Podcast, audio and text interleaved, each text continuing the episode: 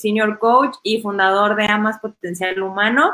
Inés estuvo hace unos, hace unos cafecitos con nosotros, que es colaboradora tuya.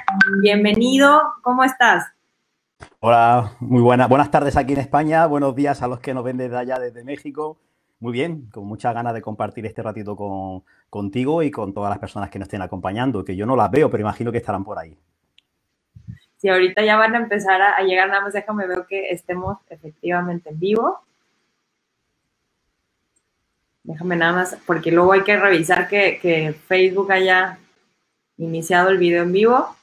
Pues muchas gracias por estar aquí, Antonio, por darte el tiempo de, estar aquí. Digo, ahora con este confinamiento, qué bueno, porque en otro momento yo creo que hubiera sido complicado que estuvieras aquí, tienes una agenda súper apretada. Este, bueno, muchísimas gracias. Les voy a compartir un breve video para de conocer un poquito más sobre lo que tú haces. Nada más déjame, lo preparo. Y aquí Facebook, si ya estamos en vivo, listo. Así que. para saludar a Aide González, que ha saludado por escrito. Hola, Aide. Hoy sí, por favor, se vayan conectando. Mira, Inés ya llegó. ¿Cómo estás? ¿Qué tal? Buenas tardes. Qué bueno que, nos, que estéis por ahí acompañando. Así es. Así, nada más déjame. Aquí está. Vamos a compartir este archivito. Que resulta que A ver, déjenme nada más, a ver si les podemos compartir el enlace.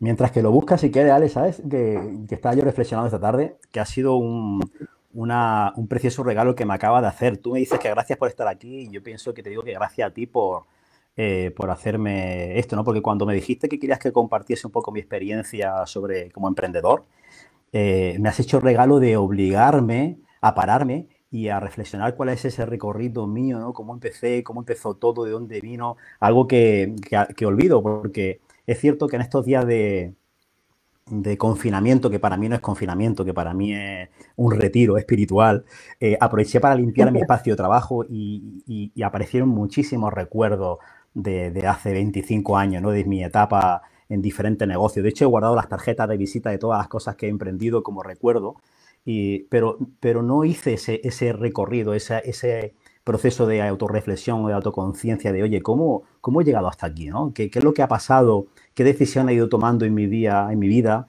desde que yo era pequeñito que me han hecho estar donde estoy, eh, que no es ni más lejos ni menos lejos, ni más cerca, simplemente estar donde, en el lugar en el que quiero estar, haciendo lo que quiero estar. Y por eso digo que gracias a ti, no, no, gracias, no gracias a mí. No, pues la verdad que muchas gracias porque me contaba Antonio sobre su historia que ahorita nos va a compartir. Eh, y de verdad que es, es muy admirable ver cuando una persona es transparente y habla sobre sus desafíos. Y decir, qué increíble es llegar a un punto en el que lo puedes transformar, entonces, que lo puedes compartir, que lo puedes llevar a más personas. La verdad es que muchísimas, muchísimas gracias. Ya tengo el video preparado para compartírselos. Voy a cerrar las cámaras de nosotros para que lo conozcan. La verdad es que tiene una historia increíble. Nada más es una introducción para que ahorita la plática va a estar súper, súper entretenida. Entonces déjame, lo pongo. Aquí ya aparece en la tercera pantalla. Déjame elimino esto.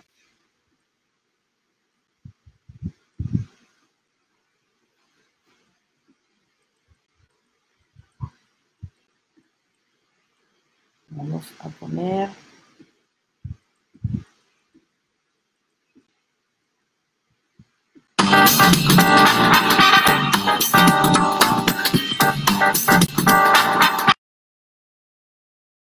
con 18 años decidí dar el paso a ser emprendedor, eh, montar un negocio y, claro, fíjate qué difícil que es, ¿no?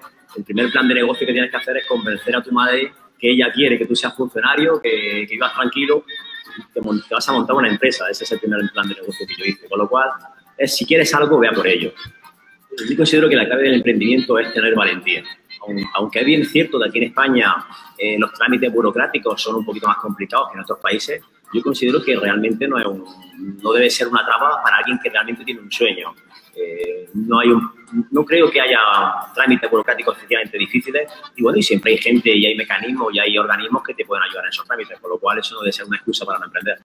Esas personas que pensaron en algo diferente fueron los que triunfaron, ¿no? Al final es primero luchar, tanto eh, por lo que quieres y tanto si la idea es loca, porque gracias a que alguien pensó de una manera loca, hoy en día los teléfonos son móviles, tienen cámara de fotos, eh, tienen internet, y se necesita un toque de locura para, para triunfar en esto.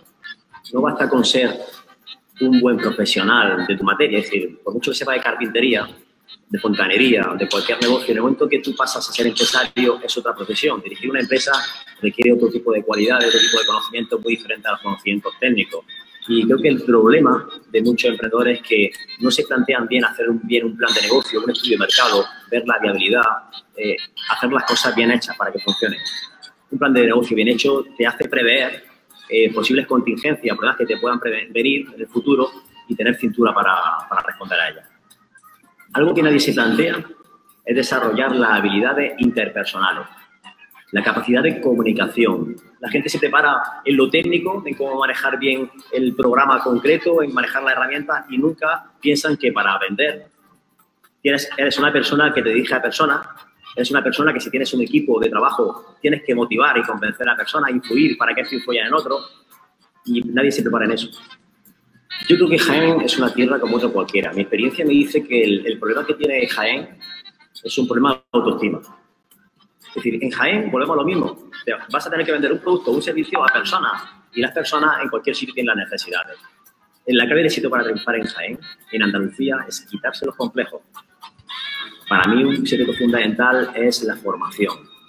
La formación como medio de preparación. Yo sigo, digo diciendo que que cuanto más preparado estés, menos suerte necesitas. Un consejo, hay que dimitir de nuestro papel de víctima. Es decir, vamos por la vida de víctima. Parece que eh, la sociedad es culpable de todo lo que nos pasa, la crisis, la situación. Eso ya está pasado de moda, la crisis.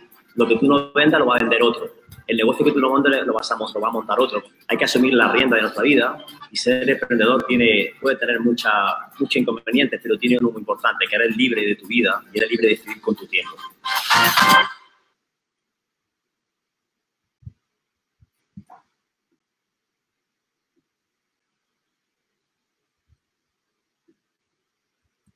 Listo. Ah, por aquí, déjenme No sé dónde quedó Antonio. Bueno, aquí, listo, ya está aquí. Lo que se conecta. Antonio. Hola, ya estoy por aquí otra vez. Estás por ahí. Bueno, mientras déjenme saludo, Alejandra, Ana, ¿cómo están? Y los que se van conectando.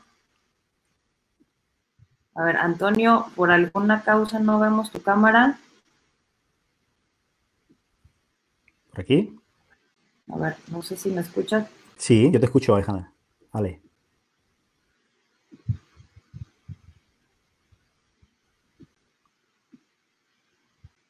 A ver, bueno, bien. ¿Qué les pareció el video? ¿Sí lo pudieron ver?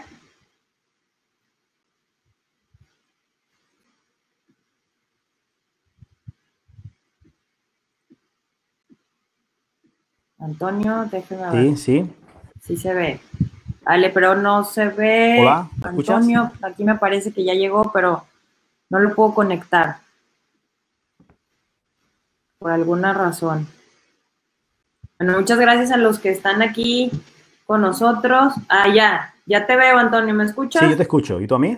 Pero sabes que te veo en, en Facebook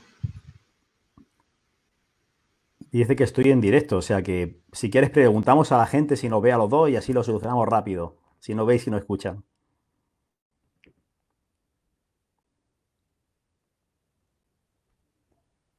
Ya, volvimos. ¿Listo? ¿Me escuchas? Ahora no te escucho, Ale. Ale. Si quieres, déjame, te pongo. Eh, dale. Te escucho, eh, Ale. Sí, yo, yo sí te escucho, se ve perfectamente los dos. ¿Nos pueden confirmar que se Sí, sí, sí. Salida. Altavoces, perfecto, lo tengo bien. La configuración de sonido. ¿Puedes reiniciar el ordenador? ¿Salgo y entro? Sí, por... sí, sí. Sí. Venga. porque resulta que nosotros no nos escuchamos, ustedes sí nos escuchan a nosotros, pero nosotros, entre nosotros no nos, no nos escuchamos. Pero bueno, Alicia, ¿cómo están? Alicia, ¿quién más? Mónica, ¿cómo estás? Mati, hola. Desde España que nos, que nos acompañan. A ver, listo. A ver, Ana. Pues se me veo de nuevo. Listo. Ahora de nuevo, por alguna razón, tengo que Gracias por el feedback. Mónica, que nos cuenta que ahora sí se ve, ¿verdad? Ya. ¿Me escuchas? No, a ti no se te escucha, o yo no te escucho por lo menos. Ale. Hola Mati, hola Mónica, ¿qué tal? Hola Leticia. Qué bueno que estéis por aquí. Hola Leticia. ¿Me escuchas? No te escucho, Ale. Oh, no sé qué sucede. Y, yo sí, yo va a ser difícil hacer una entrevista sin que te escuche. O sea, que porque suelto un monólogo es complicado. bueno, te, voy a escribir, bueno, te voy a escribir las preguntas mientras, en lo que resuelvo esto, ¿sí? que sepáis que estoy intentando entender lo que me dice con las señales, porque no entiendo nada.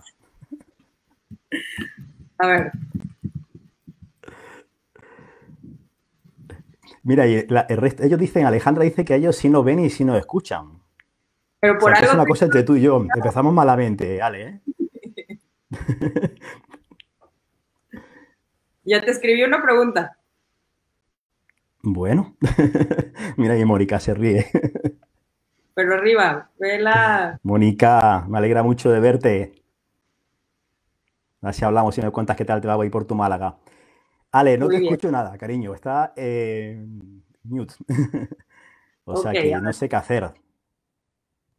Sinceramente, porque no manejo la plataforma. Yo tengo perfectamente la configuración de altavoces y salida perfecto. Micrófono. Bien. O sea que. Fíjate que estábamos hablando antes perfectamente y no ha pasado nada. Ok. Ah, igualmente. ¿Se escucha lo escuchan los dos, nos escuchan súper bien, a ti y a mí. O sea que el problema está entre nosotros. Qué cosa. Pues ¿cómo lo hacemos? Tú conoces la plataforma esta.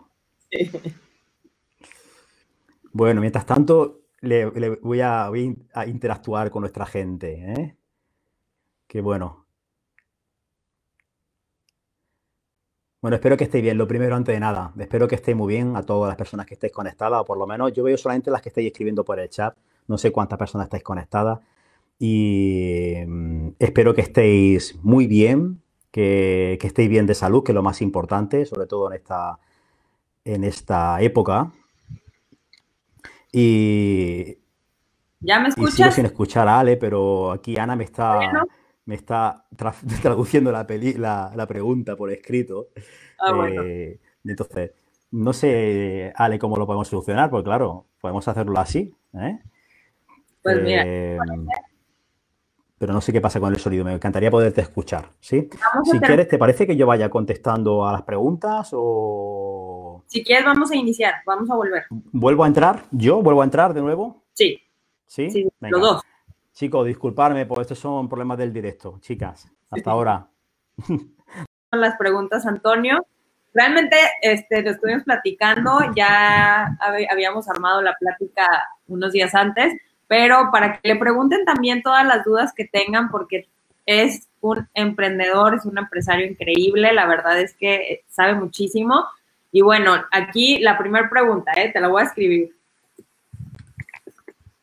¿Cómo iniciaste tu emprendimiento?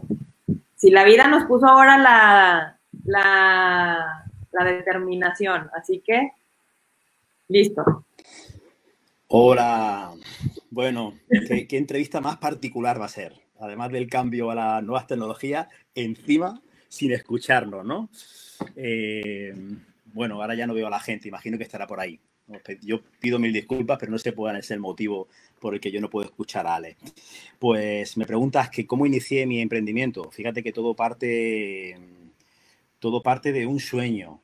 Todo parte de un sueño de cuando era pequeñito, cuando era muy pequeño. Eh, yo hacía judo, eh, un arte marcial que mucha gente luego le sonará por lo menos. Y, en un momento determinado, en, ese momento en mi vida, eh, tuve un sueño. Y ese sueño era que yo quería tener un gimnasio y, ser cinturón negro. Y ese era como, como mi, meta, mi foco, mi foco puesto. Desde bien pequeñito lo tenía bien claro, ¿no? Claro, yo con el tiempo me he dado cuenta de que cuando que cualquier visión al final empieza por un sueño, pero que ese sueño que tiene o esa visión o ese sueño no se transforma en visión si no le añade determinación, eh, humildad y disciplina. Y, eso quizás es la reflexión que he podido haciendo, ¿no? Claro, yo empecé, eh, yo empecé al final con ocho años haciendo judo y, como te digo, pues tuve que empezar a ser emprendedor también, con ocho añitos, porque, claro, yo me apunté a judo un día que estaba, estaba en, el patio de, la casa de un amigo mío, que, que él se había apuntado a judo antes que yo, y me dice, mira lo que me ha apuntado, mira lo que aprendió. Me hizo una técnica y aquello me fascinó, ¿no? Aquello de cómo poder derribar a alguna persona con tan poco, sin hacer apenas fuerza. Me fascinó y yo, por miedo a que mi padre no me quisieran apuntar, porque yo no era nada, nada, eh, digamos, bueno o nada, era muy travieso, eh, decidí eh, apuntarme por mi cuenta. ¿Y cómo lo hice? Me financié yo solo. Pero ¿cómo me financiaba? Fíjate tú. Eh, yo lo que hacía es que, eh, no sé si allá por México es normal, ¿no? Pero aquí en España, pues ciertamente en, ciertos cursos te, te piden los profesores que te compres ciertos libros de lectura, eh, pues para, para, leer, obviamente, ¿no? Yo recuerdo que Miguel Delibes, El Camino, pues yo qué hacía, yo no me lo compraba ese libro, yo le pedía el libro a un amigo mío y siempre los libros tenían el lápiz escrito arriba en una esquinita del precio, ¿no? En aquel momento eran pesetas. Entonces yo lo borraba, le ponía un precio un poquito más, más alto y ahí poco a poco iba recuperando dinero para pagarme en mensualidad, mi cuota mensual de, de judo. Entonces yo creo que ahí empecé ya a, hacer negocio, a, a autofinanciarme con tan pequeño, pero claro, el problema se produjo cuando yo ya el judo tienes que, hay un momento en el que tienes que hacerlo con un judogi, con un kimono, que se llama, ¿no? Con un judogi.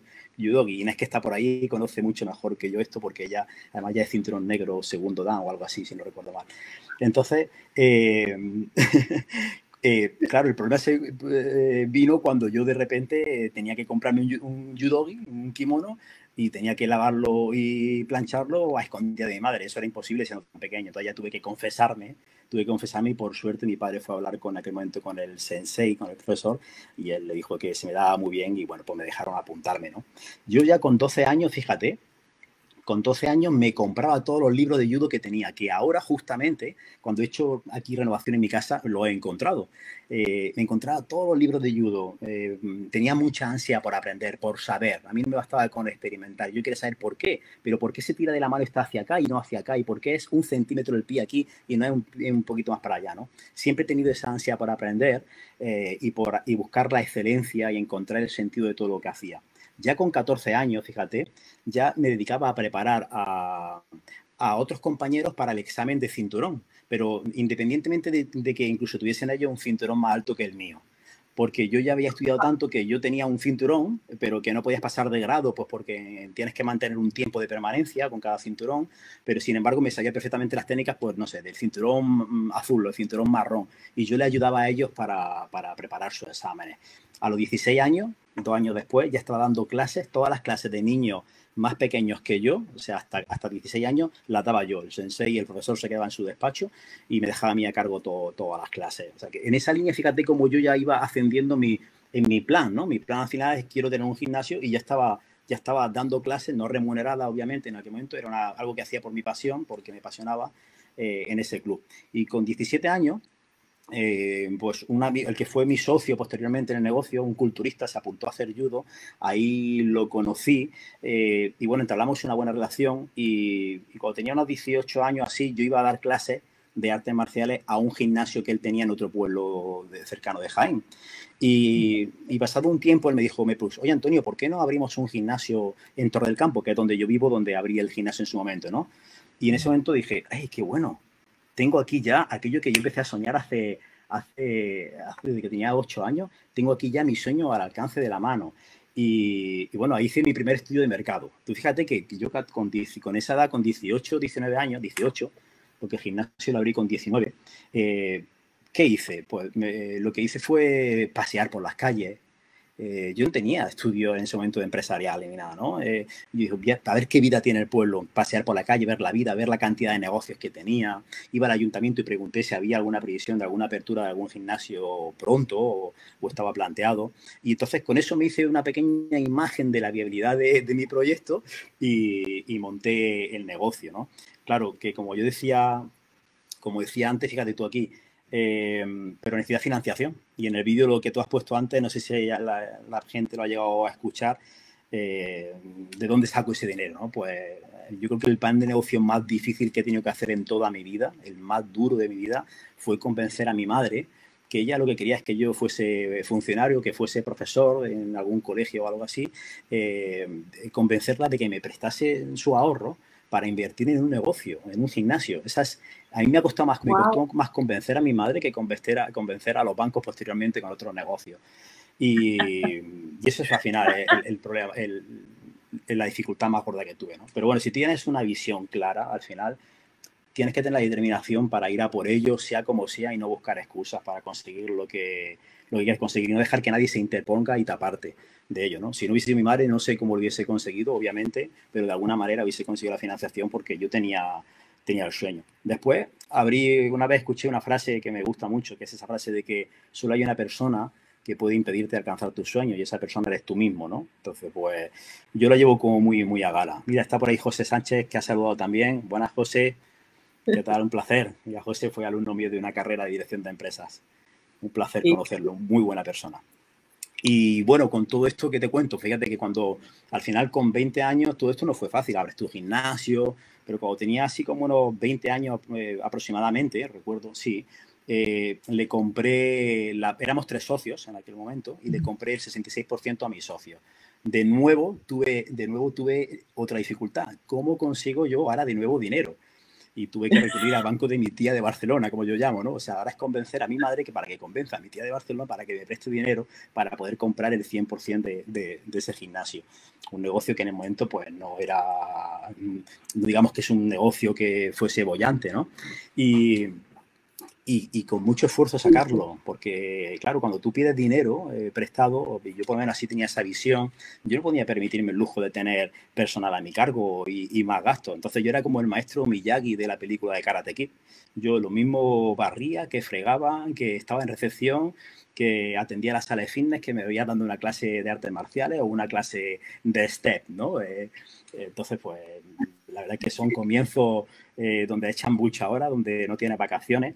Y, al final, yo recuerdo que una vez mi padre me decía, dice, Antonio, dice, el único sitio donde el, éxito está antes que el trabajo, dice, es en el diccionario. Eso sé que es una frase que ya está hecha, un dicho, pero él me lo decía y, que es verdad, ¿no? Al final, el éxito solamente se puede encontrar con trabajo.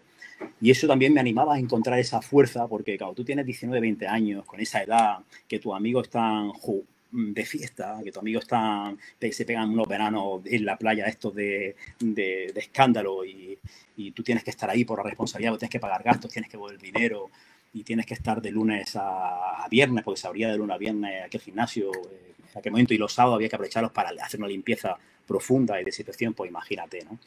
Con 20 años, o sea, un año después, yo llevaba un año y muy poco tiempo con ese, con ese gimnasio. Eh, Ale, te escucho, te veo tu imagen como congelada. No sé si me estáis escuchando o no. Me encantaría que me pudierais eh, dar feedback si me estáis escuchando bien. Sí, con que me digáis alguien por, un, por el chat que sí, me, le tiro para adelante. Sí. Sí te escuchas. aquí está. Ya, la siguiente pregunta. Perfecto, muchas gracias Alejandra, gracias Mónica, gracias Inés, perfecto. Porque al final, como yo estoy aquí, a pensar que yo estoy, yo estoy hablando solo, yo no recibo ningún feedback nada que el gestual que me está dando, eh, que me está dando Ale, eh, si cuando vais comentando algo por el chat, pues estupendo, porque también sabré que estáis ahí, que me estáis escuchando. Sí, genial.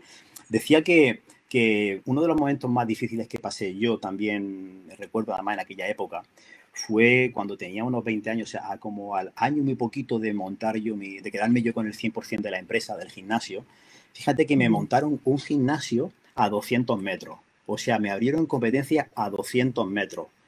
impresionante. O sea, una, una locura. Que, pero además mucha presión social, porque era, era, los dueños eran del pueblo. Sus familiares eran del pueblo donde yo lo había montado. Yo era una persona externa que no me mm. conocía nadie que había montado la instalación. Em, era nuevo, que ya sabes todo el efecto, lo nuevo, ya sabes cómo funciona. El gimnasio nuevo. Recuerdo que era mucho más barato. En aquel momento yo cobraba una mensualidad de 5.000 pesetas, que, no, sé, eh, y ellos cobraban 3.500 pesetas, o sea, era mucho más económico que el mío. Eh, yo te juro que llegué a pensar que iba a fracasar en ese momento. Hubo un momento en que lo pensé, pero algo en mi interior me dijo, pero ¿cómo voy a fracasar yo? Aquí hay que echarle, bueno, una, otra, otra cosa, ¿sabes? Eh, y que tomar decisiones súper importantes, tomar decisiones muy, muy importantes estratégicas, ¿no? Entonces, yo no tenía ni idea de posicionamiento, no tenía nada de marketing, ni la gran duda, ¿qué haces con el precio? Todo el mundo está que es más barato, que es más barato, que es nuevo, bajo el precio, sería lo más cómodo, entrar a una, una, una guerra de, de precio, ah, tú bajas el precio, yo bajo el precio, pero en ese momento no sé por qué dije, no, yo no voy a bajar el precio. Digo, yo encima todavía le voy a echar más, más bemoles y lo voy a subir más. 500 pesetas, que eran como 3 euros más o así. La gente decía, tú estás loco, pero no, no hice eso, porque lo que hice fue dar mayor servicio todavía de lo que ofrecía. Cambié mi giro de posicionamiento, lo convertí a un enfoque muy de salud del negocio, fue un gimnasio más pasado, un gimnasio más de machaca, de culturista, a un, a un negocio más orientado al tema de la salud, donde, donde hacía eh, programas de radio, hice alianzas con la, con la radio local, entonces yo hice programa de, de, radio llamado Deporte y Salud, se llamaba el programa, hice un boletín como una especie de gaceta que yo mismo imprimía en una imprenta, era un, un A3 pero doblado, te serían cuatro páginas de A4 y era un boletín con artículos de nutrición, de dietética y lo difundía gratuitamente por el pueblo. Al final yo estaba generando esa marca personal o esa marca de negocio, ¿no? Como posicionando como el negocio de orientado a la salud. Recuerdo que también hice alianzas con un fisioterapeuta muy conocido y referente de la localidad. Y ellos, cuando una persona ya terminaba de hacer la recuperación y tenía que hacer la readaptación, me lo mandaban a mí, con lo cual eso imagínate también cómo me posicionaba, ¿no? Es como, oye, si este fisio, que es el mejor del pueblo, me dice que yo vaya a este gimnasio, es que este tío tiene que ser bueno, ¿no? Hombre, no se trataba de parecerlo, se trataba de, serlo. Entonces la formación siempre me ha acompañado mucho. Eh, recuerdo que mm, incrementé la actividad dirigida, eh, metí aerobio infantil, pero bueno, cuando ya estoy casi recuperado, no te lo vas a creer, no lo vaya a creer, pero cuando estoy, cuando estoy casi recuperado de eso, que ya en negocio estoy, le gano el pulso, de repente me viene la noticia de que tengo que hacer el servicio militar. O sea, aquí en España, en esa época, tenías que ir a lo que se llamaba la mili, tenías que ir, en aquel momento eran nueve meses, tenías que irte a la mili, al servicio militar. Y yo pensaba, pero madre mía, ¿cómo me voy yo nueve meses a, a, hacer el servicio militar y dejo mi negocio. Si lo cierro, cuando yo vuelva ya no tengo negocio. Y si lo dejo en manos de alguien, ¿qué me encuentro? En esto que me, viene un chispazo, una de estas ideas que viene así de que esas salidas que busca la supervivencia del cerebro reptiliano, ¿no? y, decido, y me doy cuenta y digo, pues no, pues me hago, me hago eh, objetor de conciencia. Ya ves tú que a mí me encantaba el tema militar, el tema policial pero objeto de conciencia. Y yo objeto que es que mi, mi, filosofía o pues no me permite coger armas y me hice objeción de conciencia. Entonces hice un servicio eh, justamente en Diputación que estaba a 300 metros de mi, de, mi localidad, de mi gimnasio, en una oficina, pero yo estaba haciendo fotocopias. Mi gimnasio abierto y yo haciendo fotocopias, desesperado porque tenía que estar ahí. Y digo, tengo que salir de esta como sea, mi negocio está aquí parado de repente me voy, hablo con el alcalde, Antonio Galán de aquel momento, y le digo, mira, te planteo una cosa, yo estoy desaprovechado, estoy ahí en el Centro de Servicios Sociales haciendo fotocopias. Te propongo, ¿por qué no doy gimnasia de, mantenimiento gratuita para la tercera edad? Eh, y yo, mientras que estoy haciendo el periodo de la objeción de conciencia durante los nueve meses. Dice, ah, qué bueno. Y entonces fue eso lo que hice. Entonces yo mi objeción de conciencia la hacía en mi gimnasio, dando gimnasia de mantenimiento para la tercera edad, eh, controlando mi negocio. Con lo que pasó que cuando pasaron los nueve meses, pues claro, había generado una necesidad y una demanda que ya el ayuntamiento entramos en un convenio donde el ayuntamiento me pagaba una cuota mensual por cada uno de esos ancianitos que yo tenía en las clases y por tanto se convirtió en una fuente de ingresos. O sea, una situación adversa eh, la fui transformando hacia, hacia, una, hacia una fuente de negocio. ¿no? Eh, o sea, que fuese una, una, una, locura. Era como, era como cuando empezaba a asomar mm, un jarro de agua fría que pensaba que, que, que, de ahí no podría superarlo, ¿no? porque eran, eran barreras en muchos casos hasta legales, como era el tema del servicio militar. Y, bueno, ¿sabes lo que pasa? Que yo creo que siempre lo he superado todo esto porque para mí la formación ha tenido un... He tenido siempre un alto ritmo de formación hasta actualmente. No paro de, no paro de formarme, no paraba de formarme en ningún momento. Y en aquel momento yo recuerdo que hacía curso y seminario, era muy autodidacta, eh, leía libros, eh, me metía en internet, que en aquella época era terra.es y, y tú cuando te conectabas en internet escuchabas el modem hacer un ruido así como un ruido muy raro y tenías que esperar a que una página se cargase, podías ir a tomar un café porque la página se tenía que cargar, no es como ahora que tú le das y se carga una página, tenía que cargarse, eso era una locura, pero yo me metí en internet, investigaba y siempre llegaba, intentaba ser el mejor o, ser la mejor versión posible de lo que estaba haciendo, hasta el punto que recuerdo que llegué a certificarme por el Colegio Americano de Medicina Deportiva, fui uno de los pocos entrenadores personales certificados por el, certificados por el Colegio Americano de Medicina Deportiva. Eh, estuve, daba cursos para la Junta Andalucía en diferentes instituciones, incluso penitenciarias. Iba a centro penitenciario a enseñar a, los presos a cómo entrenar, eh, por ejemplo. Luego recuerdo también que a nivel de actividad dirigida fui instructor y presenter, o sea, daba formaciones para gente que se estaba formando como monitor de STEP, monitor de, de actividades colectivas, actividades dirigidas. Bueno, Inés que está por ahí, ella, ella me ha acompañado en todo ese viaje y tenemos recuerdos súper bonitos y preciosos de viajes que incluso hemos hecho luego a Edimburgo. Eh, hice, hice formación en masaje y acabé siendo formador de masaje eh, a, nivel provincial. Todas las personas que querían hacer la formación de masajista deportivo o vital corporal, que se llama en aquella época, pues a nivel provincial yo la formaba. Y todo lo que he hecho he intentado siempre alcanzar ese grado de excelencia porque como decía, también dice por ahí esa frase que dice, ¿no? Que decía Beethoven, creo que fue, el 2% es talento, pero el otro 98% es perseverante aplicación, ¿no?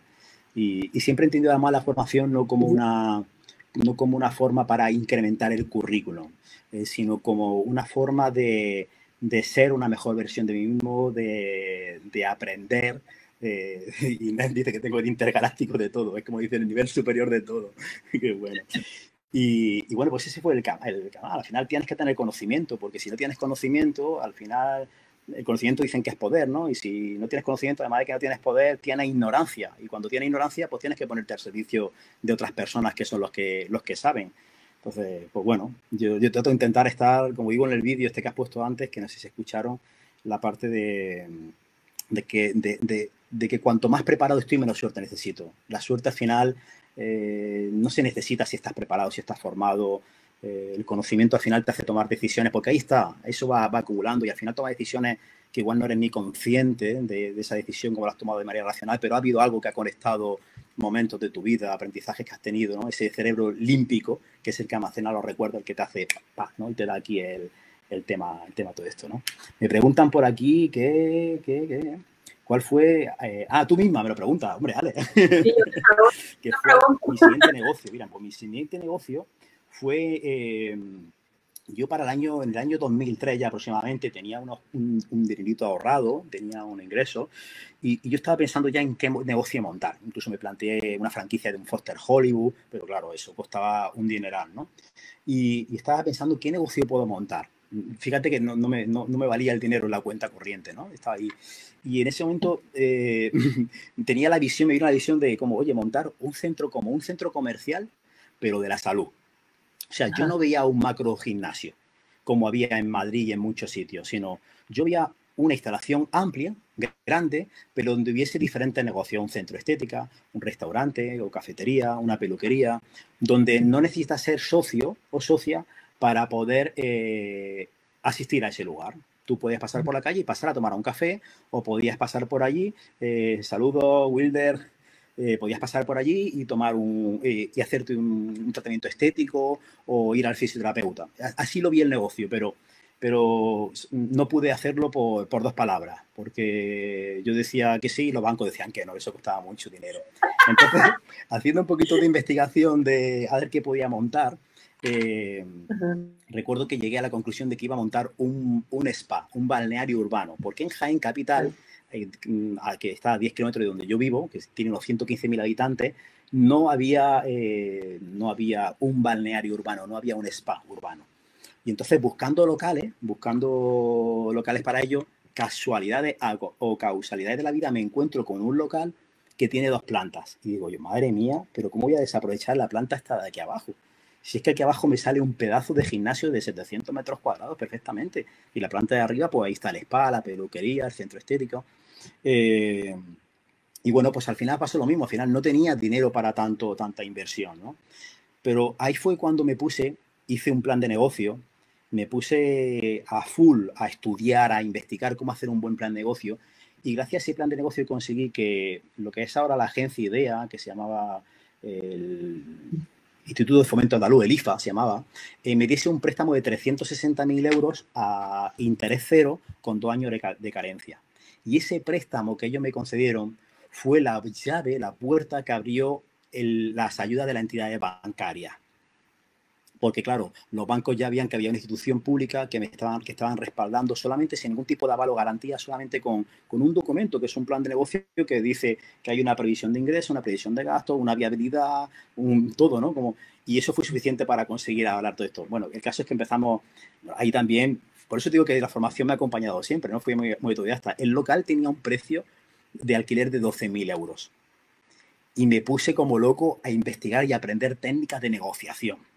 Eh, y conseguí bajarlo a 3.000 euros. Y te ríes, pero, pero fue así. O sea, fue conseguir negociar un local de 12.000 a 3.000 euros. Un local importante en un sitio muy bueno en Jaén Capital, ¿no? Y bueno, pues, pues así fue como, como pude como empezar. Pero de nuevo, yo mi vida ha sido así eh, porrazo continuamente. ¿no? Eh, no sé si será muy típico de los emprendedores, pero yo te aseguro que sí, me he equivocado muchas veces. Ahí tuve un gran error, un grandísimo error, y fue una mala previsión.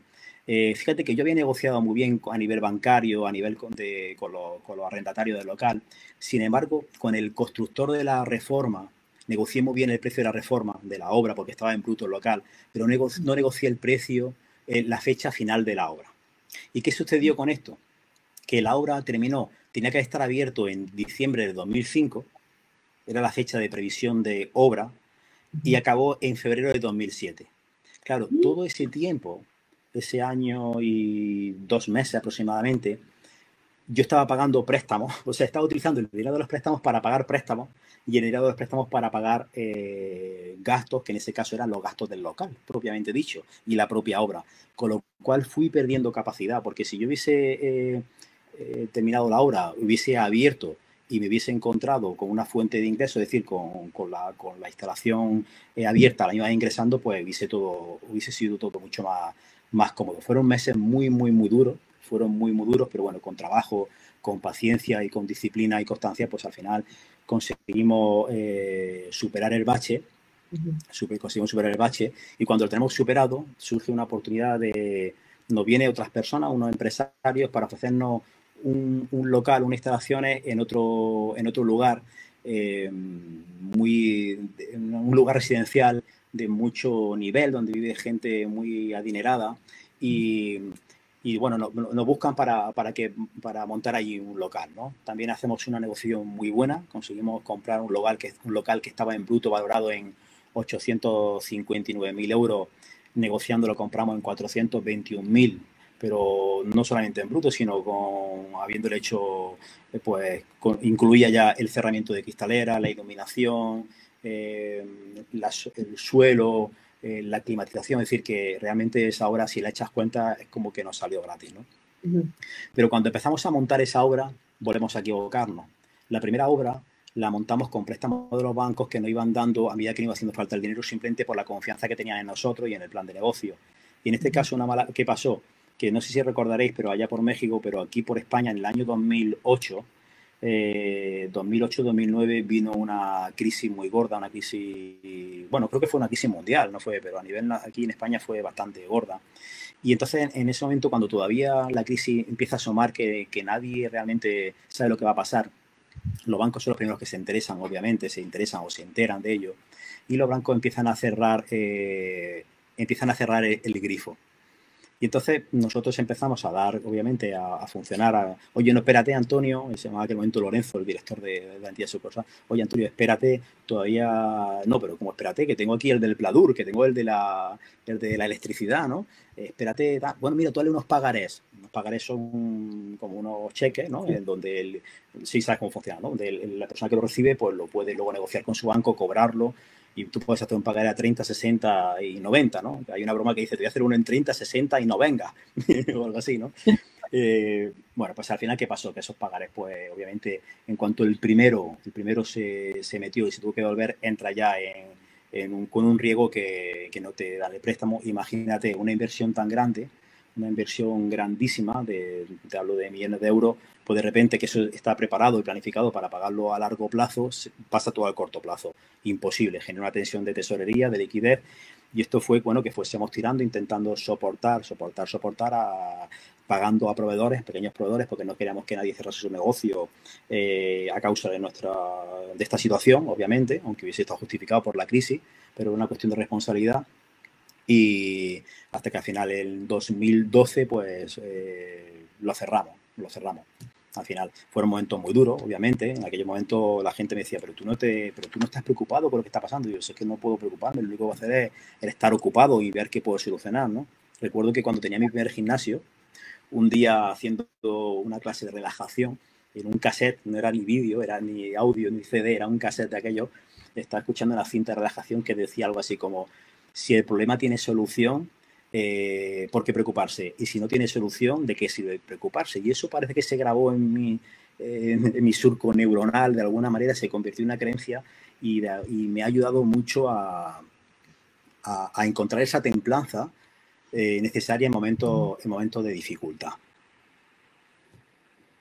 No sé, yo ya. ya si quieren pueden hacer alguna pregunta. Chicos, ¿estáis por ahí todavía o no estáis por ahí? ¿O ya he aburrido? Menudo monólogo no. estoy metiendo aquí.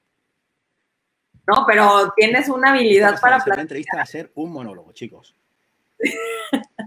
Qué particularidad, pero se como se pueda se resolvió. Ah, ¿Cómo llegué a crear a más potencial humano? Pues fíjate, fíjate, yo, eh, claro, es que me he saltado cosas, ¿no? Yo en ese, en ese, en ese de negocios, como te digo que si te contase todo lo que he hecho, tenemos que quedar una semana completa, pero en ese, en ese, de todos los negocios que he emprendido o actividades que he emprendido, eh, yo ya me dedicaba a la formación. Yo ya por el año 2003 estaba, bueno, antes como te he dicho antes, eh, me dedicaba a formar a gente en cuestiones técnicas de instalaciones deportivas. Eh, luego pasé a, a, formar a gente en ámbito de venta y de la venta pasé a formar a comerciales, pero no en el sector del fitness, sino en cualquier otro sector, sector financiero, en cualquier empresa. Y del año 2003 me dedico a entrenar equipos comerciales a nivel de venta. Yo en el año 2009 o así, haciendo un, un MBA, un Executive MBA en ESIC, que es una de las tres escuelas más importantes de negocio de aquí de España, eh, yo veía a los profesores ahí y sin prepotencia, con humildad, pero yo decía, joder, yo, yo creo que se lo puedo hacer también. Y lo puedo hacer mínimo igual de bien, ¿no? Y me encantaría hacerlo. Entonces, bueno, pues yo eso también lo tenía como en mi mente. Recuerdo que hice un experto en coaching personal, un máster en coaching ejecutivo, un máster en inteligencia emocional, tres años de psicoterapia gestal, pero entre media de todo eso, un día eh, hay un evento en Granada, Granada está a 100 kilómetros de donde yo vivo, hay un evento que yo no sabía lo que era el evento pero yo sabía que lo organizaba la Escuela Internacional de Gerencia, que es donde, allá donde yo me formé. Y yo dije, yo dije, yo no sé de qué es el evento, pero no sé a lo que voy, pero sí sé a lo que voy. No sé si me estoy explicando muy bien. O sea, no tenía ni idea a lo que iba, pero sí sabía cuál era mi objetivo. Que al final no era más que otro que, que, que estar presente. ¿no? Al final las oportunidades no pueden estar en el sofá de tu casa. La oportunidad de estar en la calle, hay que salir a gastar zapatillas, ¿eh? como yo digo, hay que afeitarse, ponerse colonia, duchadito, ropa limpia, zapatos limpios y a la calle, que ahí están las oportunidades. Y, bueno, pues ahí en ese momento me encuentro al, director académico de la escuela de en aquel momento, bueno, que sigue siendo Alejandro, que fue el que apostó por mí, me dice, oye, Antonio, tal, tú imagínate que era un evento con 200, 300 personas, pero yo me acerco ahí, ahí todo chiquitito, entre medio de la gente, pues yo soy así, cortadito, y, hombre, Alejandro, salud, tal. Hombre, Antonio, ¿qué estás haciendo? Ahí tenía yo mi pitch de venta, lo tenía que preparar, lo tenía que hacer, pero rápido, eh, rápido, porque él tenía que atender a mucha gente. Le digo, ah, pues mira, Alejandro, estoy, justamente estoy colaborando con la Universidad Politécnica de Madrid, que era cierto, en un proyecto que se llama Destaca, donde estamos trabajando con profesores y con alumnos en el desarrollo de la inteligencia emocional. Y me dice, ah, qué interesante. dice, oye, ¿por qué no hablas con Jacinto? Jacinto el que lleva el área de recursos humanos, la, el área así más de la, de la, del área de habilidad dentro de la escuela. Dice, ¿y tenemos una reunión cuando digáis? Digo, pues estupendo. Y así fue como empecé. O sea, de, empecé de una conferencia que da los chicos, él vio que tenía enganche con, con los chicos de la carrera que tenía, que, que, llegaba, que conectaba con los chicos. Él me dijo hace poco, dice, Antonio, yo cuando te vi ya, dije, este tiene madera de, de profesor. Y, y, bueno, de ahí fui dando a lo mejor un, algunos talleres. Luego, como funcionaron los talleres, me dieron un trimestre, una asignatura. Como funcionó el trimestre, me dieron un curso entero. Y al final, pues bueno, pues eso es lo que fui, dando un curso entero hasta que ya me propusieron dar clases en, en programa de posgrado y luego en máster. O sea que por fin acabé dando clases hace unos siete años, ocho años, empecé a dar clases en siete años justamente en ESIC, que es la, esa escuela de negocio de la cual es sede, ¿no? Y llevo nueve años en la escuela de gerencia, en esta escuela, fíjate, nueve añitos. A partir de ahí, ¿qué pasó? Que obviamente estoy más metido en el mundo de la empresa, yo estaba muy especializado en venta, pero empiezo a traer cosas de equipo, de inteligencia emocional, y la empresa empiezan a demandarme todo esto y tuve que ir reduciendo la carga académica, poco a poco dar menos clases hasta que al final incluso lo he dejado, solamente doy clases en los máster, que me supone ir X fines de semana eh, al año, y, y empezar a, a, meter más carga por la demanda que tenía en el día a día en la empresa. Al final a mí me apasionaba, me apasiona eh, a nivel personal y a nivel, me apasiona ayudar a las personas a desarrollarse, a alcanzar el máximo potencial. Y, y por tanto la organización y lo que hice fue coger ese camino, el de ahí, el de, el de la empresa, el de AMAS. ¡Wow! A ver, déjame te escribo otra. Eh... Imagino que me estás preguntando algo porque me está escribiendo. Listo. Esta entrevista ha terminado. Ha, ha sido. Si llega la pregunta, bien. ¿Qué consejo daría a los nuevos emprendedores? Pues mira, yo consejos se podrían dar mucho, mucho. Pero mira, hay uno básico. Y el primero, es, el primero para mí es ir por la vida siendo buena persona. Eh, hacer el bien, sin esperar nada de cambio. Porque al final todo eso, eso te viene devuelto de alguna manera. Luego, otro muy importante es que no te pongas límites. Pregúntate siempre, oye, ¿y por qué no voy a poder hacerlo? ¿O por qué tiene que ser de esta manera? no poner ningún tipo de límite, ¿no? Porque al final todo se puede. O sea, eh, si, yo, también es que crecí con esa creencia de, inculcada de mi madre bien de pequeñito, que era algo así como de, eh, si él puede, tú puedes, ¿no? Entonces, yo siempre he pensado que si alguien puede hacer algo, eh, yo puedo hacerlo. Igual me ocupará más tiempo, igual me llevará mucho más tiempo, pero yo puedo llegar a alcanzarlo. Y esa creencia tan potente, esa creencia que está tan arraigada en mí, es lo que me ha dado la fuerza siempre para, para, para, para, conseguir esa determinación de conseguir algo, ¿no? Mm, otro consejo que daría, dar el 100% en lo que hagas. Al final, o le pones todo el amor del mundo, o le pones toda la pasión de, del mundo y das el 100% o no vas a llegar a nada. Yo a los deportistas no te lo he contado, pero he estado 20 años también como seleccionador nacional de lucha olímpica. Yo a los deportistas les digo, chicos, si vosotros, si tú das el 70% de lo que tienes que hacer. Ese 70% eh, vamos a entender que es mm, de la cantidad de alimentos que tienes que comer bien, de las horas que tienes que descansar, de las horas que tienes que entrenar. ¿Cuántas probabilidades tienes de, ser campeón? De alcanzar tu, logro, de ser campeón mundial, europeo nacional. ¿Cuántas probabilidades? Y dicen todo el mundo, el 70%. Le digo, no, no tiene ninguna. Porque en el momento que haya alguien que, que esté dando el 100%, tú ya no tienes ninguna opción. O sea, en la vida o lo das todo o te quedas a media al final. Y si te quedas a medias, pues no deja de ser mediocre. Y mediocre, el mundo está lleno de mediocre. Entonces, si hay un consejo que quiero darles es que cojas el camino que cojas, eh, hasta el punto de la obsesión, creo yo que me pasa a mí, intenta ser el mejor en lo que haces. Sí, sí, te digo hasta el punto de la obsesión porque porque nunca creo que lo sé suficiente. O sea, llevo eh, 17 años entrando en equipos comerciales y sigo formándome en ventas, sigo investigando, sigo mirando, sigo mirando qué técnica de la, de la, psicología humanista, de la psicología conductual puedo, puedo meter en la venta y puedo transformarla en una herramienta para el comercial venta. Sigo intentando crear de la psicoterapia gestal. Entonces, mm, otro, otro consejo, el cuarto que daría, por ejemplo, pues mira, formación, formación y formación. Creo que lo he dicho de alguna manera en la, charla de muchas maneras, pero formación, formación y formación. Hoy está formado. Hola, saludos, Luis. Hoy está formado. Hoy, eh, pero es que el mundo va tan deprisa. Hoy la información va tan deprisa que hoy eres el mejor y dentro de un mes, dentro de 15 días, eh, acabas, acabas, acabas estando en la cola porque aunque estés en marcha, la gente te pasa rapidísimo por la derecha, te adelantan, de cualquier, sin echarle el intermitente. O sea, sí, sí. Eh, hay un cuento que, que, me gusta mucho contar, que es o una metáfora que es la metáfora de la rana hervida. Eh, no sé si la conocéis, ¿no? Eh, ¿No? Te cuento. Pues la metáfora habla de que si nosotros cogemos una rana y la echamos en una olla, en una caldera, con agua fresquita, la rana eh, está contenta porque está en su hábitat, agua fría. Es un anfibio que quiere agua fría, ¿no? Si esa rana la cogemos y la echamos en una olla con agua hirviendo, agua caliente, la rana lo que hace es que cuando la célula de su piel tocan el agua, salta, salta y sale de ahí, de esa situación, de esa situación de, eh, estresante. Pero ¿dónde está el problema que puede tener la rana? Si esa rana la cogemos, la metemos en el agua fría, pero de una manera muy gradual, vamos incrementando la temperatura medio grado cada día o medio grado cada dos días, llega un momento en el que la rana no se está dando cuenta de los cambios y cuando se quiere dar cuenta la temperatura del agua es tan grande que la rana acaba tontolinada, no puede reaccionar y acaba estando cocida. Y para mí esto, esta metáfora la tengo muy aquí, ¿no? Porque al final los cambios se suceden a veces tan rápido y tan, sutil, tan sutiles que si no, eh, si no estoy atento a, ellos, a esos cambios, puedo acabar cocido como la rana. Foco constante foco, así, hace así como la cámara, ¿eh? Eh, como estaba yo trasteando con, el, eh, con, la, con, la, aplicación del móvil hoy para aprender a grabar vídeos, haces así y poner siempre foco constante, no perder el foco, sin prisa, pero sin pausa. Pero no perder el foco, es muy fácil desenfocarse siempre. Es muy, muy fácil perder el foco hacia otro sitio, hacia otra actividad. Es muy fácil porque a veces queremos, tenemos tanta necesidad de caer bien, de sentir la aceptación de los demás, eh, que es muy fácil caer en la trampa de, otro tipo de, otro tipo de actividades. Yo he tenido que trabajarme mucho eso porque yo era, me enseñaba así el capote y entraba como los toros. Me decía, Antonio, tengo un negocio, venga, Antonio, vamos a, y venga.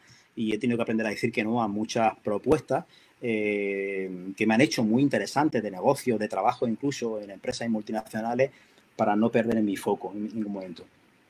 Otro consejo que daría, por consejo, aparta a la gente negativa, a la gente tóxica. Vas a tener un montón de gente alrededor que te va a decir que no puede ser, que estás loco, que no es posible. Gente que además te resta energía, que están continuamente quejándose. Esa gente hay que apartarla. Y si no puede apartarla porque son familiares, reduce la dosis. O sea, eh, reduce la, cantidad de contactos, reduce como sea la profundidad de las conversaciones con esas personas. No, no toques ciertos temas porque, porque si no al final eh, te acaban contagiando.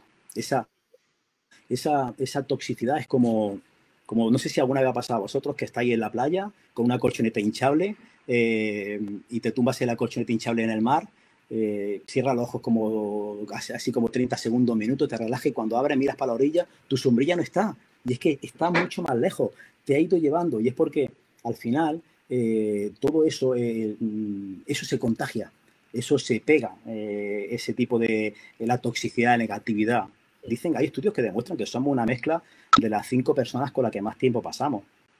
Entonces, al final, si te, con gente, si te juntas con gente tóxica, con gente negativa, con gente quejica, acabará siéndose lo mismo.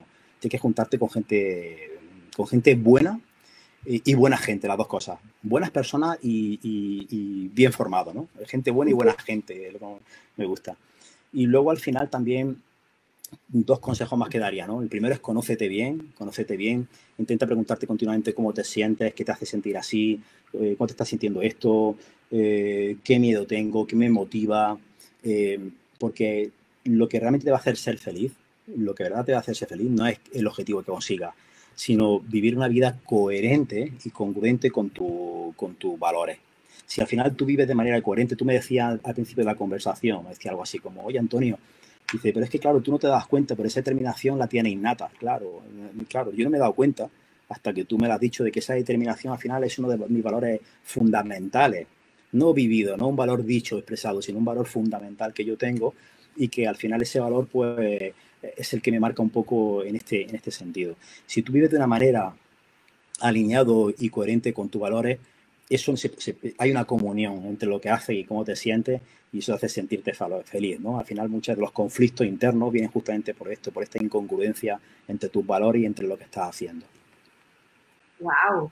Ahí, este, la verdad es que me encanta el, todo lo que nos compartiste. Ana, sin prisa, pero con, sin pausa, pero con prisa. Otra forma también, ¿no? ¿Eh? Qué bien, también. Mira, Alejandra dice que le guste y que se identifica, sin prisa pero sin pausa. Me encanta. Un placer, Alejandra. Muchas gracias. Déjame te sigo ya para Luis, enfocado como un láser, así, así. Tiene que ser enfocado como un láser totalmente. eh, me gusta mucho el, ejemplo del enfoque de la cámara, de la cámara, porque al final está, está difuso. Entonces, cuando tú enfocas algo dentro de una escena, eh, la mirada va ahí y no deja, no deja, no deja torcerse, ¿no? No puedes, porque hay mucha, hay muchas eh, formas de torcerse de ahí. Me está diciendo que tengo que enchufar el cargador del ordenador. Dame esto es en segundo, rapidísimo. Como estamos en familia, ¿no? Muy bien. Te dejé una pregunta. ¿Cómo estáis? ¿Cómo estáis llevando? ¿Mucha chapa o qué es lo que estoy dando? Si luego doy la cabeza, un ibuprofeno que dicen que es muy bueno para la cabeza. ¿vale? Y para cerrar, ¿cómo podemos entrar en contacto y qué proyectos nuevos tienes? Bueno, pues el contacto lo puedes escribir ahí si quieres, el Facebook de Amas y, el, y mi Facebook personal, por supuesto, también. Eh, luego a ver de qué manera podemos hacer para que la gente también tenga mi Facebook personal, aunque creo que le voy a cambiar a fanpage porque ya tengo cerca de 5.000 amigos y tengo que ir eliminando continuamente. Entonces creo que la pasaré te pediré consejo a Ale, que te pediré consejo a ti para que se dedica a esto. Y, bueno, pues a través de la fan, creo que a través de ahí, o a través de AMAS, seguramente. Y, estaré encantado de contactar y luego si alguien me mi teléfono, pues sin ningún problema para contactar. Proyectos nuevos. Pues mira, proyectos, eh, justamente fíjate que esta crisis del coronavirus, eh, apartando toda la parte, toda la parte de la cantidad de, de fallecimiento, de toda esta catástrofe que está pasando ¿no? a nivel humanitario, si quitamos eso, yo, y mm, por favor no lo saqué de contexto, yo estoy agradecido de que, haya, de que me haya pasado y me haya obligado a parar. Eh, fíjate, aún, pudiendo tener pérdidas, pues tenía una agenda, tenía la agenda de estos tres meses, las tenía completa al 100%. De hecho, la tengo completa hasta noviembre del año que viene, todos los fines de semana. Y entre semana tenía hasta, hasta abril ocupado completa. ¿Por, qué digo que me ha ido de maravilla este periodo? Porque estoy agradecido a este periodo, porque ha sido un momento donde me ha permitido parar y, poder...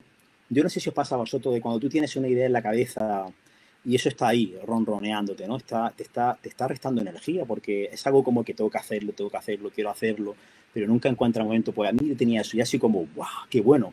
De repente abro la puerta y le puedo dar salida de nuevo a estos sueños.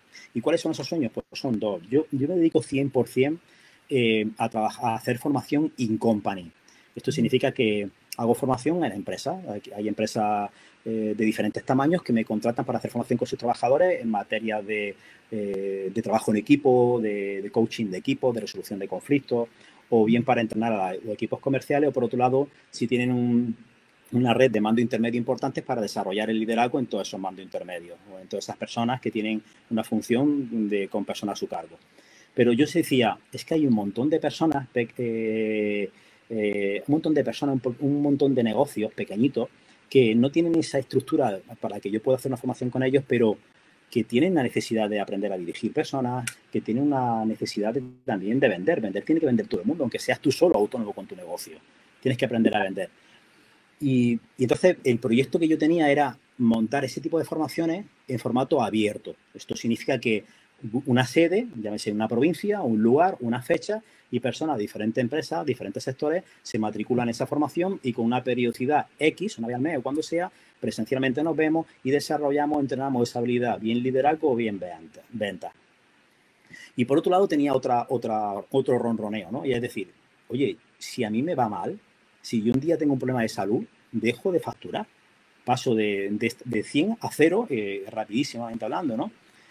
Y pues el proyecto siguiente eh, ha sido este empuje. ¿Qué estoy haciendo? Estoy creando un programa de ventas, este que hago presencialmente, pero estoy creando online. Y llevo estas cinco semanas sin levantar la cabeza del ordenador desde las 8 de manera obsesiva, como, he dicho antes, desde las 8 de la mañana hasta las 7 de la 8, a las 9 de la noche, eh, enriqueciendo los programas que ya tengo con la empresa para seguir aportando un valor diferenciador, para para meter aire fresco. Además, ya no es tanto para ellos que también, sino para mí. Yo necesito sentir que hago, que hago cosas diferentes. ¿no?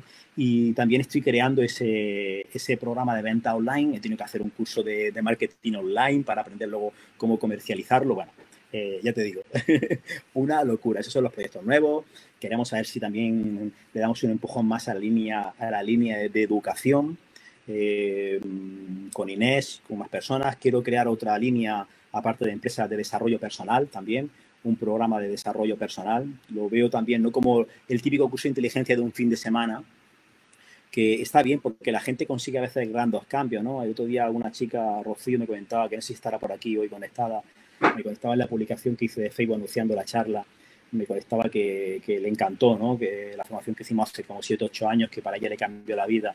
Pero yo veo el crecimiento personal como algo, tú imagínate que un lugar donde no hacen una píldora un fin de semana, que hay un efecto luna miel, que te vas con un wow y luego al final eso se olvida, sino un programa donde una vez al mes te juntas con un grupo de personas que también quieren desarrollarse, crecer, desarrollar la inteligencia emocional, eh, que quieren mejorar su desarrollo personal. Eh, y una vez al mes, así durante un año o dos años o tres años, se puede generar una especie de niveles o cursos de manera más continuada, donde incluso entre sesión y sesión haya actividades, haya propuestas que haga que la persona mantenga el foco continuamente en su crecimiento personal. Porque, como digo, es muy fácil perder la... Entonces, el proyecto también este estamos ahí. Quizá también comercialicemos un... firmamos un acuerdo con, con, Instituto de Potencial Humano de aquí en España, uno de los máximos referentes en programación neurolingüística, y organicemos también por aquí, por Jaén, Granada, seguramente Sevilla, organicemos eh, un practitioner, que ahora se llama experto porque es más comercial, pero es un practitioner, que es el nivel anterior al máster de PNL. Bueno, pues en esas cosas estamos, en esas cosas estoy ahí dándole, dándole a la cabeza y, bueno, y haciendo cosas sinceramente. Gracias, Mónica, por tu mensaje. Qué bien. Gracias a, a vosotros. Disculpad el, formato, disculparme que haya sido, ha sido original porque eh, no hemos podido hablar. Esto me ha dado pie a que yo haya hablado como un papagayo, pero bueno, espero que haya sido interesante, que haya podido aportar a alguien, eh, a cualquiera de, vosotros, las personas que lo están viendo. Estoy leyendo aquí los mensajes y bueno, no sé si alguien quiere si alguien quiere hacer una pregunta, no sé si tienes tiempo, si tienen tiempo para hacer alguna pregunta por el chat y o no sé cómo vamos de tiempo, tú me dices, no tengo ni idea. ¿Ya, ya vamos a cerrar? O sea, ya vamos a no, no, te estoy escuchando, vale. Déjame te lo escribo. Dice Alejandra Elizondo, dice, ahí lo estamos haciendo en la escuela de negocio y el resultado y la gente responde súper bien. Ah, muy bien, Alejandra. Dice, ah, sí, que así lo están haciendo en la escuela de negocio. Muy bien. Sí. Mónica, Málaga, hombre, Málaga, como me olvidar de Málaga. Sabes que me encantaría ir mucho más a Málaga. Ya lo sabes además. ¿eh? Con lo cual, a ver si encontramos por allí formas para ir más por allá. ¿no? Qué bien, excelente. Gracias, gracias a vosotros, ¿verdad? Gracias por, por venir, por estar aquí, por dedicar este ratito a compartir con nosotros. Yo si de alguna manera ha sido para vosotros eh, Escuela de Negocios 2020, me meteré, Luis, me meteré. Muchas gracias. Estamos en contacto si te parece. Y lo dicho, que gracias por estar ahí, que espero que os haya sido útil. Y gracias, José. Me encanta verte por aquí. Inés, Belén, hombre, Belén también. No te había visto hasta ahora. Y bueno, que muchas gracias a todos. Algunos hablo más con frecuencia con vosotros, otros no hablo con tanta frecuencia, otros ni os conocía, pero ya ha sido un placer conoceros. Muchas gracias, Mati, también a ti. Gracias, Ale. Un abrazo y gracias por la oportunidad y por el regalo que me has hecho. No, gracias a ti. Eh, muchas gracias a todos los que se conectaron. La verdad es que, Antonio, por favor, síganlo en sus redes sociales. Tiene una experiencia impresionante, tiene una determinación, la verdad que transmite con lo que él hace. Yo sé que ahorita no me está escuchando, se lo voy a compartir un poquito más tarde, pero tiene una experiencia increíble. La verdad es que es, una persona súper entregada, eh, muy comprometida con, con, lo que hace para los demás, como se dieron cuenta, domina muchísimo el tema, pero además en esta, en esta sensación de hablar con la verdad, cómo ha sido su experiencia, y siempre es bueno ver referentes que, que ya lo lograron y que lo siguen logrando y que dan este plus y que realmente tienen esta parte de esos consejos, por favor, vean esos consejos, ténganlos cerca una y otra vez, porque tienen cinco años de experiencia, ha pasado por situaciones bien complicadas de repente, Simplemente vean la entrevista ahorita, salió, aunque ahorita no me estoy escuchando, pero salió.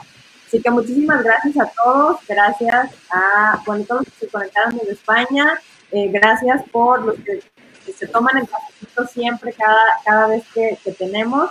Gracias a todos, tengan una semana, un fin de semana espectacular. Eh, gracias, Antonio, gracias a todos. Sí. Yo estoy haciendo un ejercicio de intentar leerte los labios. bueno, disculpa, sigue. Y gracias por haber estado toda la entrevista este, con, con esta parte, eh, así como se, se dio, pero bueno, muchísimas gracias. Tengan una semana increíble y nos vemos el próximo lunes. Bye.